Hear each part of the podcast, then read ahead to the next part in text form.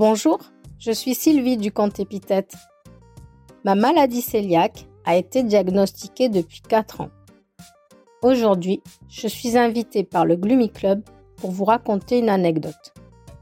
Un jour, on décide d'aller déjeuner avec une amie dans un fast-food mon pain sans gluten est commandé à l'avance le matin pour le midi. Du coup, à midi, on se rend dans le restaurant et je tombe sur une serveuse qui est tout à fait nouvelle et ne connaît rien au sans gluten. D'ailleurs, elle ne savait pas qu'il y avait des pains sans gluten dans son fast-food. Là, je commence un petit peu à m'inquiéter et au fur et à mesure qu'elle euh, remplit mon sandwich, je la suis pas à pas parce que je me méfie et j'ai peur de tomber malade.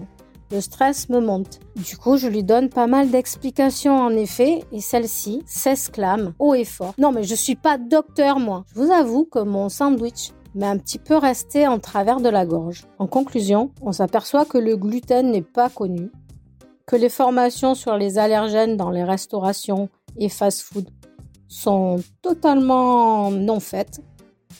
Et les personnes, du coup, qui ont des intolérances ne sont pas prises au sérieux.